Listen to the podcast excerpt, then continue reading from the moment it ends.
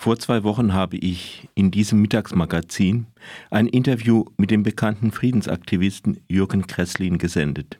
Darauf hat Jürgen Kresslin einen offenen Brief mit dem Titel Quo Vadis Radio Dreieckland geschrieben.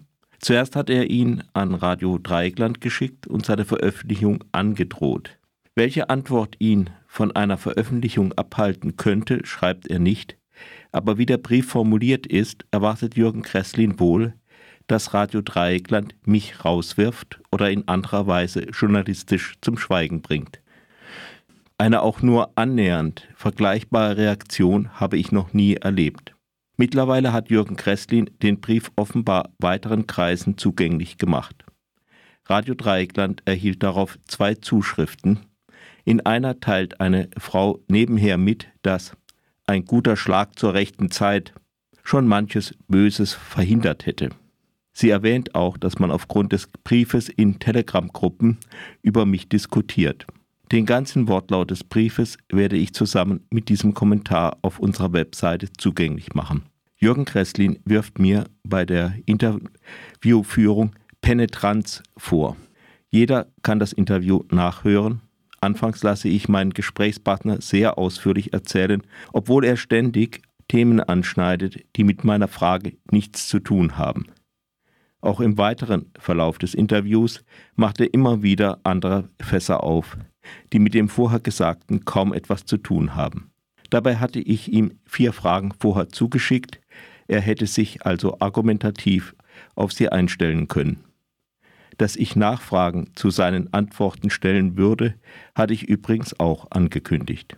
Als die von mir selbst anvisierte Zeit von zehn Minuten plus allmählich zu Ende ging, habe ich bewusst einen konfrontativen Interviewstil mit Gegenreden und Vorhalten gewählt, um die Themen einzubringen, um die wir sonst herumgeschifft wären.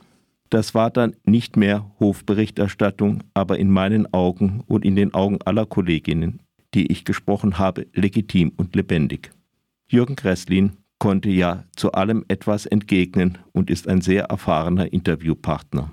Wie gesagt, wer will, kann sich ja das Interview selbst anhören und auch meinen Kommentar vom 5. Mai, wo ich meinen Standpunkt ausführlicher erläutere. In dem offenen Brief schreibt Jürgen Kresslin, kritische Fragen seitens der Journalistin sind wichtig und elementarer Bestandteil der grundgesetzlich verbrieften Meinungs- und Pressefreiheit, in Klammern Artikel 5 Grundgesetz. Es soll doch niemand denken, Jürgen Kresslin sei nicht für eine freie Presse oder hätte Probleme mit kritischen Fragen. Gleichzeitig beschwert er sich über kritische Fragen an ihn oder die Friedensbewegung. Eine Frage, die ich ihm geschickt hatte, zu der wir aber nicht mehr kamen, zitiert Kresslin als besonders schlimm. Sie lautete, wir kennen Putin schon seit dem Tschetschenienkrieg. Hat nicht auch die Friedensbewegung ihren Teil dazu beigetragen, dass wir die Gefahr, die in diesem Mann bzw. in seinem gewaltigen Militärapparat steckte, bis zum 23. Februar 2022 nicht wirklich zur Kenntnis genommen haben? Muss sich in der Friedensbewegung etwas ändern? Wenn man die SPD nach ihrer Russlandpolitik der letzten Jahre fragt, dann hört man, wenn man nicht gerade an Gerhard Schröder gerät, in etwa Folgendes. Wir haben Fehler gemacht, wie andere auch. Wir müssen nun eine andere Politik machen. Die Friedensbewegung soll man hingegen nicht einmal nach Fehlern fragen dürfen. Jürgen Kresslin geht es darum, abweichende Standpunkte und kritische Fragen, sofern sie sich an ihn oder sein Umfeld richten, zu unterdrücken. Das geht aus seinem eigenen Schreiben hervor. Jürgen Kresslin beruft sich dabei darauf, dass Antimilitarismus zu den Grundsätzen von Radio Dreieckland gehört. Dem lässt sich entgegnen, dass die Ukraine das Recht hat, sich zu verteidigen, was auch Kreslin nicht bestreitet. Dann gibt es aber auch das Recht, sie zu unterstützen. Es soll nicht sein, dass jemand, je mehr er zerstört, je mehr er droht, umso mehr bekommt. Das macht die Welt nicht sicherer. Dass Konzepte des zivilen Widerstandes bei einem Aggressor vom Kaliber Putins eine reale Erfolgsaussicht haben, darf man bezweifeln. Es ist zu einfach zu sagen, wer nicht denkt wie ich, ist ein Militarist und verliert das Rederecht. Im Radio gibt es natürlich genauso wie außerhalb des Radios sehr verschiedene Standpunkte.